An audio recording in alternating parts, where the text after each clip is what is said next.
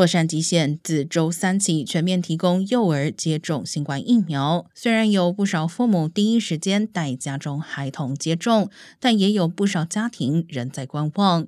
根据凯撒家庭基金会五月发布的调查，家有五岁以下幼童的家庭中，仅有百分之十八的家长表示会立即带小孩接种，百分之三十八表示会再等看看，百分之二十七则表示绝对不会让孩子接种。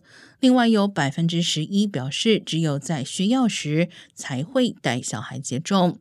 五至十一岁组的疫苗接种状况也明显落后其他群体。加州此年龄段的儿童只有三分之一完全接种。